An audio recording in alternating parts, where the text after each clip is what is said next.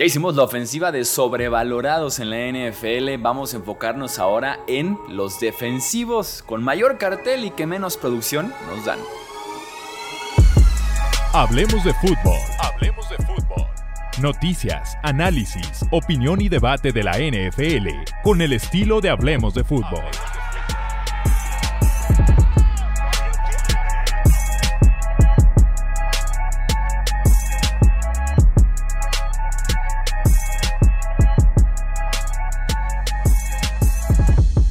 Amigos? ¿Cómo están? Bienvenidos a una edición más del podcast de Hablemos de Fútbol. Yo soy Jesús Sánchez. Un placer estar nuevamente con ustedes para poder hacer ahora la defensiva de sobrevalorados en esta liga llamada la NFL. Me acompaña el buen Wilmar Chávez para poder hacer esta lista, esta alineación ideal de sobrevalorados.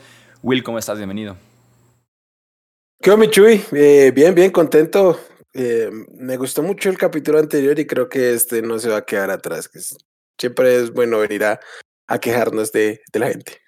Sí, lo que tiene muy lindo es que todas las personas tienen algo que decir cuando son temas así tan abiertos, que sin duda alguna cada quien va a tener su respectiva opinión, porque no hay como una forma como tal de saber cuando alguien es infra o sobrevalorado, así que cada quien tendrá su opinión y eso nos agrada que la gente comente lo que ustedes cambiarían de esta alineación y claro que se suscriban también aquí al podcast de Hablemos de Fútbol porque tendremos muy pronto previas y ya en cuanto empieza la temporada, pues empieza el rock and roll. El plan para esta defensiva de sobrevalorados es irnos por posición, edge, tackle defensivo, linebacker, cornerback y safety, encontrar aquí en el debate una alineación ideal que cumpla con esta característica de jugadores con mucho cartel, mucho contrato, mucha atención, focos y demás, y que tal vez la producción no va del todo de la mano de ese renombre que sí los acompaña durante la temporada de NFL. Habiendo dicho eso, vámonos por orden, vamos arrancando con los Edge. Me gustaría saber tu opinión. ¿Cuál es tu lista de Edge? Tenemos que encontrar dos para esta defensiva. ¿Te suelto los dos o vamos con uno? A ver, suéltame uno, porque siento que va Tengo a estar uno que, con el que creo que vamos a coincidir. Bradley Shop de los Miami Dolphins eh, acaba de pagar en picks y en dinero un monto importante los Dolphins. Un Edge que era el mejor de su clase, pero no había mucho más ahí. Y igual y nunca ha descontado el, el ritmo de una primera ronda. Se ha perdido muchísimos juegos en Denver. Y sí hubo cierto impacto en Miami, pero si hay algo que no caracterizó a Miami el año anterior, pues fue su defensiva.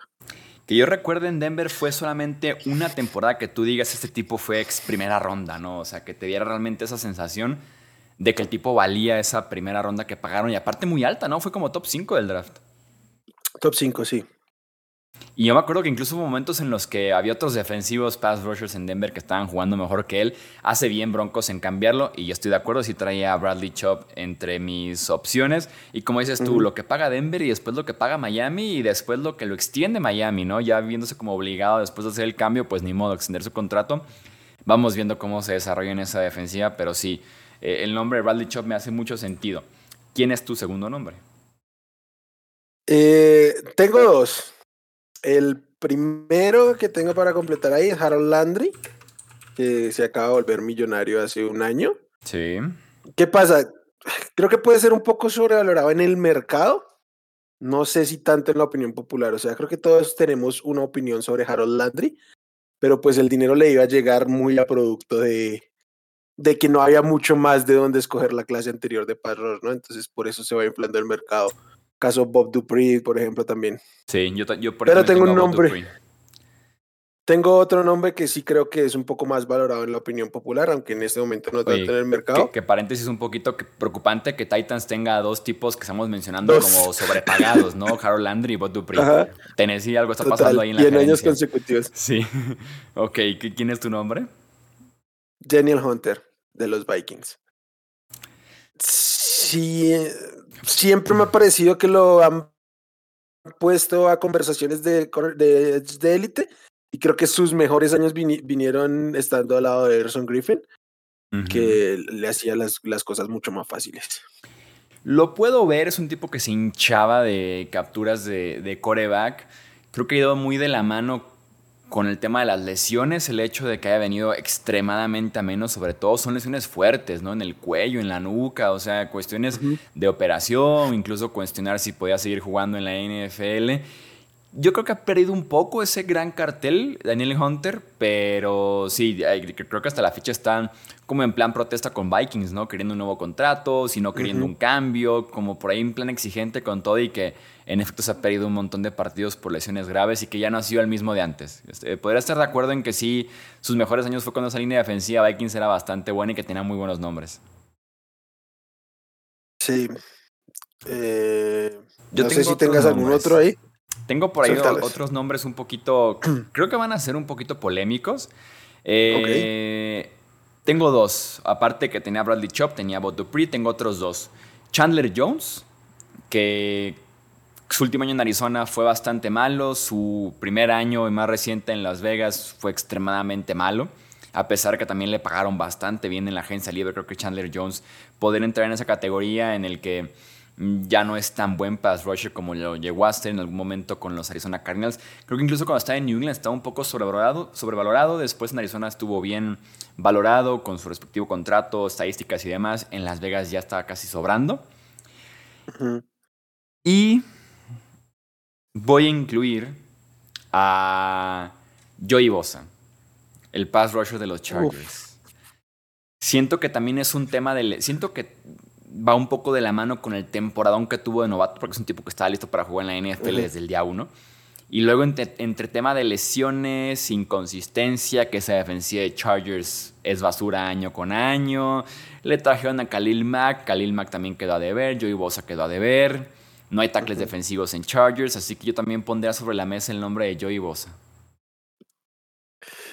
Ok, puedo entenderlo mucho por, o sea, si tomamos su carrera a nivel general. A mí me pasa que cuando Joe Bosa está en el campo, o sea, te das cuenta que el tipo está en el campo. Sí.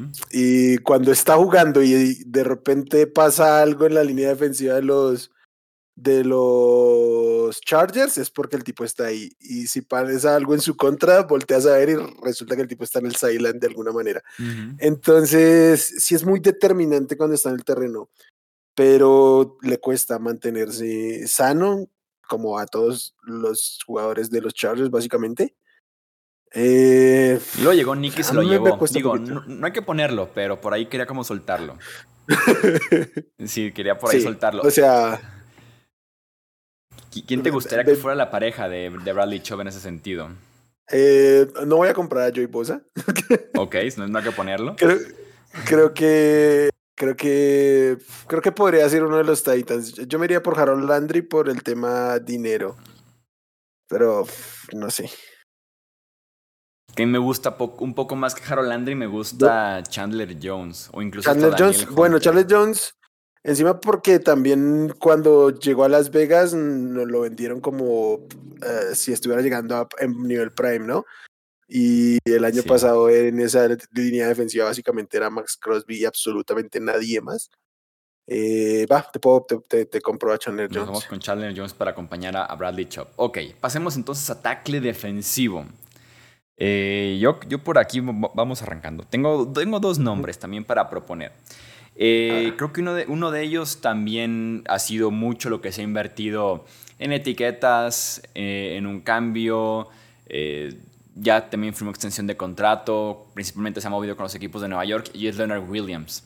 Sobre todo porque creo yo que en los equipos en los que ha estado, que son Jets y Giants, a la larga ha sido reemplazado por otro tackle defensivo en el que confíen un poco más, el que destaca un poco más, el que se lleva más dinero, ¿no? Como podrá ser en un futuro Quinn Williams, eh, como lo podría hacer Dexter Lawrence ya con los Giants. Creo que Leonard Williams, sus mejores días ya están en el pasado y aún así creo que sigue siendo como el cartel, el dinero ni se diga también lo que cobra con Nueva York y que está, creo que en su último año de contrato justamente, tal vez buscando un nuevo acuerdo y yo propondría a Leonard Williams como uno de mis tackles defensivos.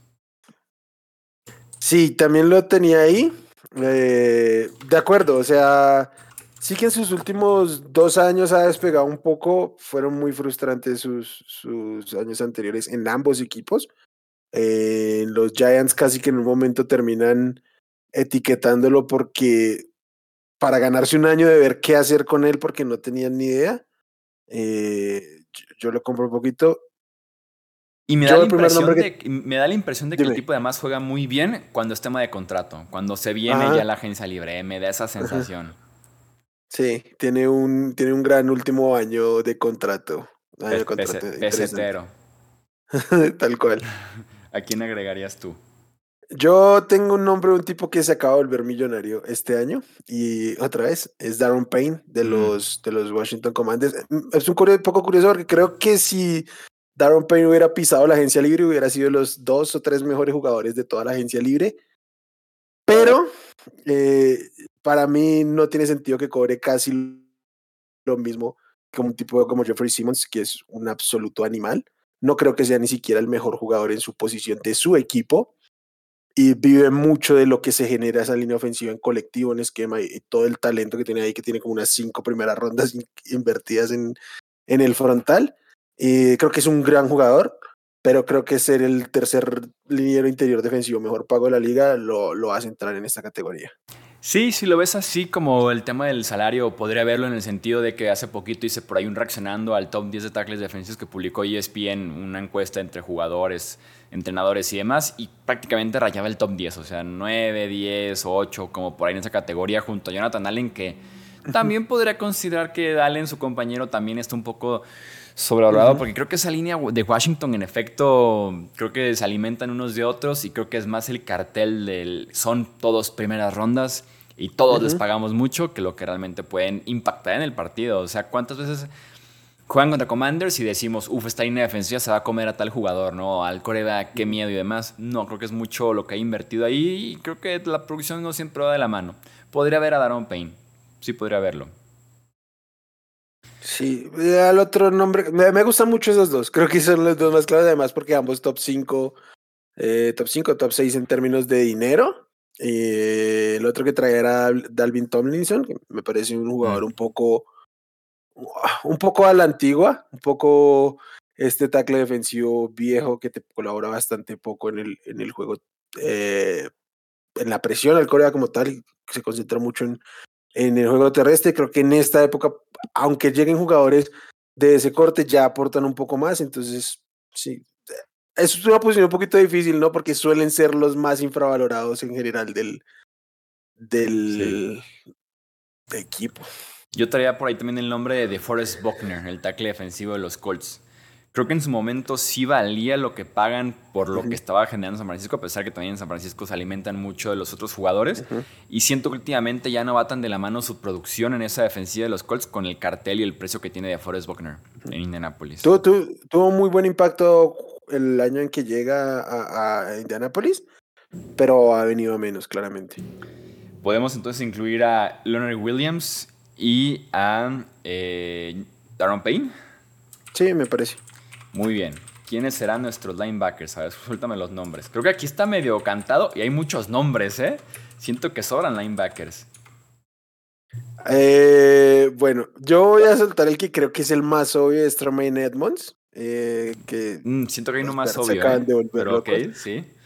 Sí, sí, sí. Hay uno más obvio porque yo tengo uno que es muy obvio, pero creo que puede ser un poquito polémico. Bueno, Tremaine Edmonds porque le acaban de pagar un cojonal de dinero sin haber hecho absolutamente nada para valerlo. O sea, es el prospecto de lo que puede ser o de lo que pudo haber sido con todo el físico y las armas que traía ah, desde el colegial.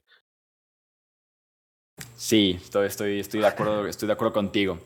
Eh, lo convirtió en casi en el linebacker mejor pagado de la NFL, firmado hacia el primer día de la agencia libre. Eh, justamente también hicimos ahorita el reaccionando el ranking de linebackers que publica ESPN.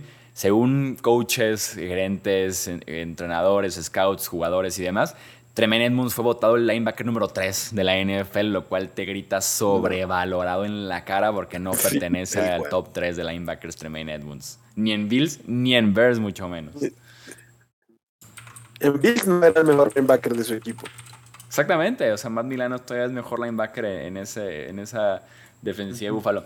Estoy de acuerdo en que sí podría ser el nombre más, más, más obvio. Creo yo, que se le, creo, yo que hay uno que está muy cerca. Y es Devin White. ¿Es? Devin White era mi otro nombre. Pero clarísimo. Creo yo que en ese sentido, ahora que me pongo a pensar el por qué fue tan fácil dar con los linebackers, Creo que la gente se deja llevar mucho por los como splash plays, o sea, las jugadas grandes, que te las dan los linebackers que básicamente corren como si fueran wide receivers, ¿no? Corren como si fueran running backs, que se mueven de locura. Pero que en tema de tacleos, de instinto, de retroceder en cobertura, de encontrarse en zona, de poder leer al coreback y demás, pueden estar perdidísimos, pero mientras el linebacker corra 4.4 en las 40 yardas, uff, Linebacker atlético, linebacker moderno, linebacker que te puede hacer todo. Me da esa sensación con los linebackers. Creo que también Edmunds entra en esa categoría. Creo que Devin White, sin lugar a dudas, entra en esa categoría también pidiendo más dinero. Cuando Lavonte David es el mejor linebacker de ese equipo de Tampa Bay. Y hasta Patrick Quinn entra en esa categoría con Baltimore. Patrick, eh, solo que Patrick Quinn creo que sí tenemos un poco más una idea de lo que realmente es. Eh, es curioso porque a mí me encanta cuando este tipo de linebackers llegan al draft, que son especímenes físicos, porque es todo el potencial de lo que puedes hacer con ellos, ¿no? Sí. Eh, Devin White es todo el potencial, es, es, todo lo que puedes hacer y no hiciste con un tipo como estos. O sea, este tipo entrando al draft era Micah Parsons. así de sencillo. Pues un tipo que lo único que sabe hacer es ir de frente, no tiene ni idea de, de cobertura, o sea, no, no, tiene absolutamente nada que hacer jugando contra el pase, no tiene movimientos laterales, no puede ir a la banda. Vive de haber sido un pick top 10 y ya está, y ser un espécimen físico, eso sí, pero es un linebacker de dos downs. y eso. No, y aparte que son muchos errores también en tacleo y también en diagnóstico de jugada, en encontrar el carril correcto, incluso yendo hacia adelante, a mí me genera muchas dudas de Vin White. De acuerdo. Yo por ahí también tenía a Patrick Quinn y también agregué, ha venido ya menos el nombre como tal, pero CJ Mosley que también cuando llegó a Nueva York era como el siguiente gran linebacker del mismo sistema de los Ravens y demás. Ya tuvo que ajustar su contrato. La temporada pasada finalmente se mantuvo sano con los Jets, pero también CJ Mosley por ahí lo incluiría en sobrevalorado. Que además fue el primero como que se puso este sueldo casi de hecho, ¿no? o sea, en ese momento era la conversación del sueldo de él. Eh, yo voy a decir una cosa un poquito polémica, no, no me da para ponerlo en el, en el equipo ideal de sobrevalorados, por así decirlo. A mí personalmente me parece que, que Shaq Barrett está ligeramente sobrevalorado. Mm. Creo que es un muy buen linebacker, que para mí no entra entre los cinco mejores de la liga, pero que generalmente está en la conversación de ser el mejor o de los mejores de la liga. Mm, no quería irme sin dejar ese aporte, pero claramente lo de Devin White y Tremendous para mí es muchísimo más marcado. Sí, creo que ellos pueden ser como la portada de nuestra miniatura del sí. equipo sobrevalorados y más porque me he dado cuenta, y vas a ver en comentarios, tenemos una fuerte afición ahí de Tampa Bay en comentarios en Hablemos de Fútbol. Eh, van a defender a Devin White, ¿eh? porque ya hemos hablado algunas veces de Devin White y han salido mal las cosas. En los comentarios, por lo menos. Pero bueno, es parte de tener cada quien su opinión. Eh, cornerbacks. cornerbacks. Yo tengo tres nombres puntuales. El primero, tal vez menos polémico, porque también se ha perdido partidos ya por lesiones Byron Jones. Me parecía que pertenecía a esta categoría desde que estaba con Cowboys, también ahora que está con los Dolphins, aunque ya en tema de lesiones, mala rehabilitación, recuperación y demás, el tipo casi casi está despidiendo de la NFL a muy joven edad, pero cuando lo trajeron como para armar la dupla con Saving Howard en Cowboys, que era como cornerback safety y demás, Nunca me pareció encontrar como la fascinación por Byron Jones. Eh, JC Jackson, que se, que se volvió ultramillonario la temporada pasada, la agencia libre anterior en contra de Chargers, se lesionó de gravedad de la rodilla, pero antes de eso era de los peores cornerbacks de la NFL en estadísticas y viéndolo cada domingo, por lo que permitía en esa defensiva de Los Ángeles.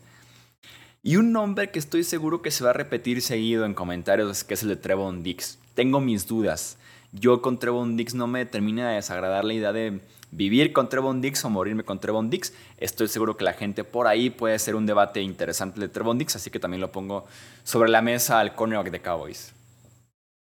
Trevon Dix es mi cornerback uno aquí. Eh, yo no creo que haya alguien más sobre. Y si creo que hay una sobrereacción con el hecho de ser agresivo. O sea, a mí me gusta que los cornerbacks sean agresivos. Creo que la gente juzga de más este tema porque una intercepción a veces es más valiosa que un touchdown, entonces, que un touchdown en contra, quiero decir.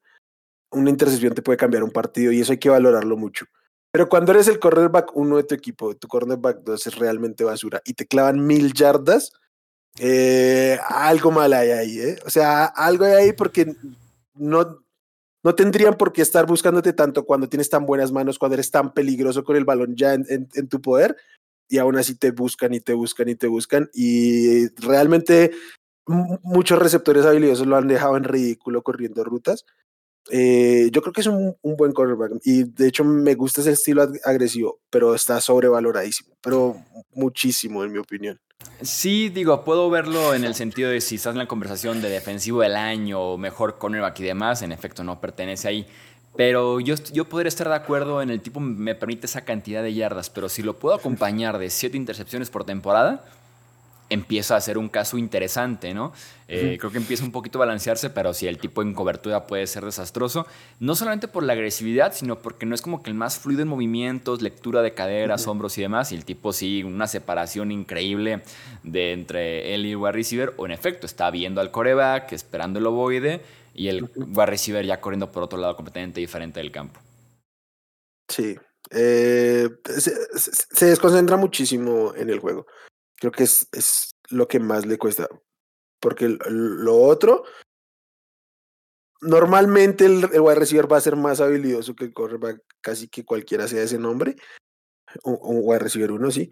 Pero, pues creo que Trevon Dix en todo momento está pensando en la intercepción desde que sale la jugada y eso se lo cobran muchísimo.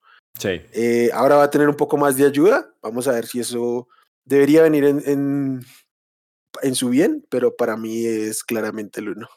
Aparte que el otro día platicábamos, bueno, el otro día, el año pasado, eh, de, que, de que era más sostenible de alguna forma, ¿no? El número de intercepciones, líder de la NFL, o el número de yardas permitidas, también líder de la NFL, y decíamos, ¿no? Es como que un poquito más de, sí, la agresividad, un poco de fortuna, momento correcto, situación correcta para lograr la intercepción, eh, mientras que las yardas sí son un poquito más constantes en el sentido de que te comes mil yardas en un año y es probable que te sigas comiendo yardas, esa cantidad de yardas el siguiente año también. Pasa como cuando tienes un edge que te mete 80 presiones o un edge que te mete 20 sacks en, en 40 presiones. Sí. Dame las presiones, porque esa es la constante. Lo otro suele ser circunstancial. Eh, ¿Incluirías algún otro de mi lista? ¿Tienes algún otro nombre tú? Me, gusta el de JC Jackson, también lo trae ahí. Eh, Byron Jones lo entiendo, creo que ya puede estar bajando un poquito el cartel. Nos pusieron en comentarios y yo debo concordar que, que Jalen Ramsey siendo un excelente cornerback en este momento de su carrera está sobrevalorado. Espectacular en Jacksonville, pero ha venido decayendo y sus últimos años en, en Los Ángeles pues no terminaron de ser los mejores con todo y el Super Bowl. Eh, creo que puede ser interesante el resurgir aquí en Miami, pero sí que lo traería a la conversación. Para mí es inevitable pensar en los dos cornerbacks de Filadelfia después de lo que pasó en, en febrero, que veníamos súper hypeados con ambos y dejaron muchas, muchas dudas entre, sí, el mejor coreback del, del planeta, pero un cuerpo de receptores bastante discretón y nunca lograron corregir lo que pasó. Eh, para fue, seguir fue, tirándole... Fue el pasto. Fue el pasto. Eh, sí, fíjate tengo que otro. Pensé en Darius Slay. Fíjate Dime. que Darius Slay, que Ajá. es uno de los dos, James Raspberry es el otro. Eh, Sí. Como que lo pensé así de. mm, ¿Será que Darius Slay, que en efecto lo vendemos como. De hecho, la NFL tuiteó hoy que estamos grabando esto 12 de julio, algo así, de que quién es el mejor esquinero de la NFL. Y en, tuitearon como seis en la imagen y estaba Darius Slay. Y sí me dio la sensación como de que no sé si por más que tenga una buena temporada, eh, por algo Philadelphia no quería del todo pagarle en el off-season, como que sí me dio la sensación de que no sé si esté ligeramente en la categoría de Slay también, ¿eh? Sí, sí podría verlo. Sí. De hecho, tengo otro nombre un poquito más profundo que es el de este Carlton Davis de los Bucks, para seguir tirando de los Bucks. Creo que ambos cornerbacks comieron mucho de lo que era la presión de ese frontal, sobre todo el año antepasado. Igual y creo que Jamal Dean era el mejor cornerback de ese equipo. Entonces, mm, eso. Me, me gusta mucho el de Trevon Diggs, el de JC Jackson. Creo que los dos, esos, que esos dos son de calle. Mm, Y tenemos que incluir a tres. Y pondremos Sí. a Jalen Ramsey como el tercero. ¿Tú realmente crees que Jalen Ramsey esté sobrevalorado? Pues es que es mi concepción de la palabra. O sea, cuando a, a ti te dicen este tipo es el mejor cornerback de la liga y tú ves lo que pasa en muchas ocasiones con Jalen Ramsey este, en este momento, mm, para mí eso es estar sobrevalorado, ¿sí? Lo, el mismo caso que con Tron Yo no niego que Tron es un gran cornerback. Es la, la opinión que se construyó sobre él. Eh, pero el de Darius Slay también me gusta mucho. Yo con Ramsey lo podría compartir si sí habláramos 100% de la versión actual de Jalen Ramsey, porque los que llegan a criticar tal vez la versión de hace dos, tres años diciendo que toda la vida ha sido así, no lo comparto en absoluto, pues porque eh, simplemente es un cornerback un poco diferente, más de zona, eh, más de estar viendo el, backfield, el coreback, al pendiente de eso, sin seguir al, core, al wide receiver uno todo el campo como lo suelen hacer los cornerbacks uno. Pero sí creo que la versión actual de Jalen Ramsey podría entrar en la categoría de sobrevalorado. Vamos poniendo a Jalen Ramsey. Y seguramente la gente en comentarios va a apoyar el hecho de que Jalen Ramsey aparezca por acá. Sí, porque es un hombre súper popular sí, para tratarlo así. Es el Dak Prescott de la categoría defensiva. Sí, tal cual. Eh, ok, llegamos a los safeties. ¿Quiénes son tus safeties en esta categoría?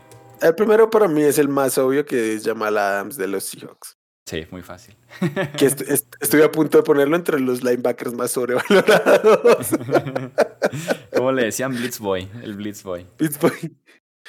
Sí, se llama Adam, sí. Y ojo, porque el otro me preguntaban. Siento que también tenemos una afición muy grande en Hablemos de Fútbol con los Seahawks, pero gigantesca. La cantidad de fans de los Seahawks que nos siguen también. Eh, muchas preguntas sobre Jamal Adams.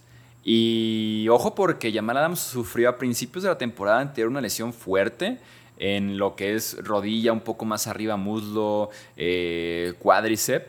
Y tiene el potencial de que incluso un año después todavía no juegue Jamal Adams. Entonces, lástima que esa defensiva o en general esa franquicia de los Seahawks está en una posición de tal vez ganar ahora, de aprovechar un poco la debilidad del resto de la NFC, de la incertidumbre con Dallas, San Francisco, Filadelfia, otras potencias, Lions, Minnesota. Lástima que le paguen tanto a sus dos safeties, que son Jamal Adams y Quandre Dix. Si tuvieran esos 18 millones que cobra Jamal Adams y como 12, 13 de Quandre Dix en otra posición, uff, Dios mío santo, en una línea ofensiva, en otro pass rusher, ese equipo será bastante, bastante mejor que tenerlo invertido en Jamal Adams al final de cuentas.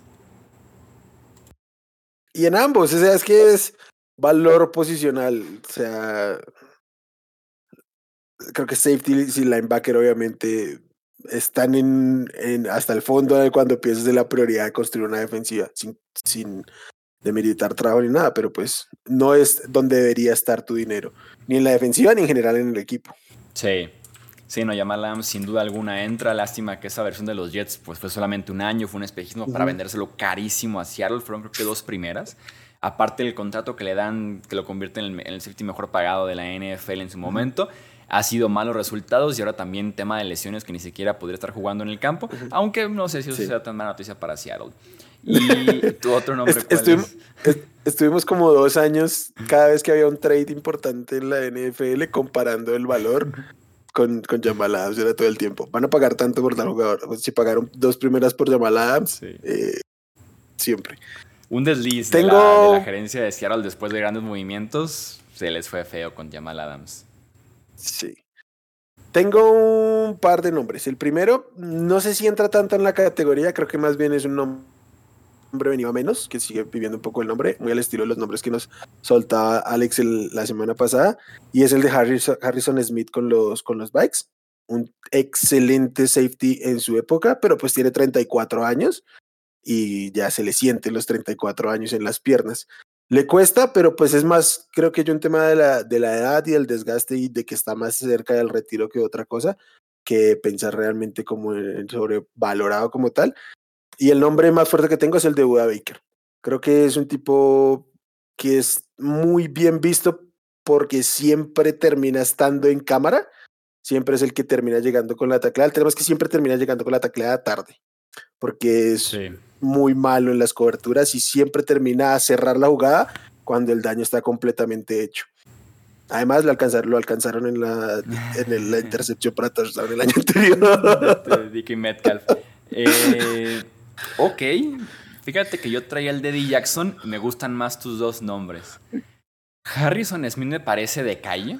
de calle de calle porque si la defensiva de Vikings fue la 32 de la NFL la temporada anterior, en gran parte fue por Harrison Smith. Así de mal estaba jugando y sí creo que la gente todavía lo ve así como de que, uff, el capitano, como el líder ahí, ¿no? Harrison Smith, buenísimo en cobertura, centro del campo, también golpeador y el tipo está lejísimo de ser ese Harrison Smith ya. Y creo que si lo ves, sobre todo si ves la defensiva Vikings, que no tiene nada más que a Daniel Hunter por ahí, a Marcus Davenport, pues Harrison Smith destaca, pero así no, el tipo no trae absolutamente nada ya. Y con Buda Baker sí podría verlo. O sea, con Buda Baker podría verlo porque el tipo es top 5 pagado. Es como considerado el mejor strong safety de la NFL, como que si los divides mucho, el tipo que es más pegador, que te puede jugar cerca de la línea. Eh, Siento que siempre es incluido en el top 5. En el Madden tiene 92 de overall casi cada edición. Me gusta Buda Baker y creo que por algo también, si Cardinals él pidió cambio y luego pidió un nuevo contrato y si no se ha logrado ninguna de las dos cosas, creo que también podrá ser por algo, ¿no? Lo que es valorado a lo largo de la NFL y por la misma franquicia que es lo correcto de los Cardinals. Ya invirtieron mucho en la posición porque también Jalen Thompson es muy bien pago. Eh, es lo correcto en el punto de, su construcción que están ahora, no tener ese tipo de safeties. Eh, a mí me gusta. El de Jackson también es un buen nombre, eh. vivió mucho de lo que pasó en 2018 con, con Big Fangio y el esquema más que nada, pero como nombre no ha sido realmente brutal. Pero a mí me encanta el de Baker, de Harrison Smith también, pero lo que te digo, creo que tiene que ver más con la edad que decir, en este momento nadie cree, o creo yo, que nadie piensa que Harrison Smith sea de los mejores safeties de la liga. Sí, menos que Baker está como en su prime, ¿no? Baker está como en su mejor época en teoría y tal vez sí no coincide tanto. Y sí, con Jackson agregaría solamente eso, fue, o sea, Mejor temporada fue cuando la defensiva de Chicago fue la número uno de la liga, muy de la mano de Big Fangio como coordinador defensivo. El tipo se hinchó de intercepciones y hasta ahí. O sea, y no ha, no ha hecho mucho más. Creo yo que se ha estancado de alguna forma o incluso ha venido hasta menos. Y también es muy bien pagado, líder de esa defensiva, de los mejores que tienen en esa defensiva incluso. Y no ha sido como el gran cartel de Jackson desde entonces, que ya es un buen rato, 2018. Pero sí, vamos con Buda Baker, que creo que sí, como en tipo edad, eh, contrato, el tipo exigiendo un nuevo contrato con dos temporadas todavía restantes, un cambio incluso, no se presenta entrenamientos. Creo yo que Buda Baker podría entrar en esa categoría. Y fíjate que siento que como que comparado con lo que hicimos a la ofensiva, siento que hay más nombres a la defensiva que a la ofensiva de tipos que estén realmente con su gran, gran cartel, grandes focos cada domingo y que estén por debajo de lo que la gente, o más bien que estén por debajo de, la de lo que la producción debería ser.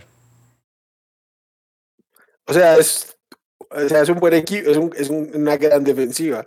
Los nombres que estamos poniendo. El tema es. el, el, tema es la opinión sobre ellos. Pero, o sea, hay nombres de, de gran cartel, ¿eh? Porque o sea, sí, Jalen Ramsey llegó a ser el más el, el, mejor quarterback de la liga, creo que para mí sin discusión alguna en un punto de su carrera. Hasta podríamos decir lo mismo tal vez de Jamal Adams, en, no el mejor safety de la liga, pero por lo menos un jugador de impacto fuertísimo con los Jets. O sea, esa última temporada con los Jets fue realmente buena. Eh, Trevon Diggs lidera la NFL en intercepciones, ¿no? Tremaine Edmonds lidera la NFL en tacleos hace poco también.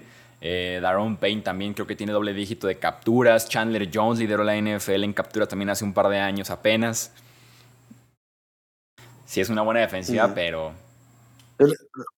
Lo, lo, de Devin White en, en postemporada, en el camino al, en el road to Super Bowl, también es, es buenísimo, más allá de lo que ha sido su carrera. Es, es tremendo cartel el de esta defensiva. Sí, sí, sí, tiene, tiene buena pinta. Pero pues al final de cuentas es la que nosotros creemos que es la alineación de sobrevalorados a la defensiva. Que la gente comente a quién agregarían por ahí, quién quitarían, a quién agregarían de esta alineación, que se arme el debate sano por ahí en los comentarios. Y también ya saben en las redes sociales. Amigo Wilma Chávez, como siempre, muchísimas gracias por acompañarme por acá. Venga, Michuy, como siempre, un gusto, un gusto venir a, hablar siempre de NFL, es un placer. Y a todos los que pasaron por ahí, a los que nos escuchen, eh, también un gusto. No olviden seguirnos, suscribirse aquí al podcast de Hablemos de Fútbol, así como compartirlo con otros amantes de la NFL. Yo soy Jesús Sánchez y eso es todo por este episodio. Gracias por escuchar el podcast de Hablemos de Fútbol. Para más, no olvides seguirnos en redes sociales y visitar hablemosdefutbol.com.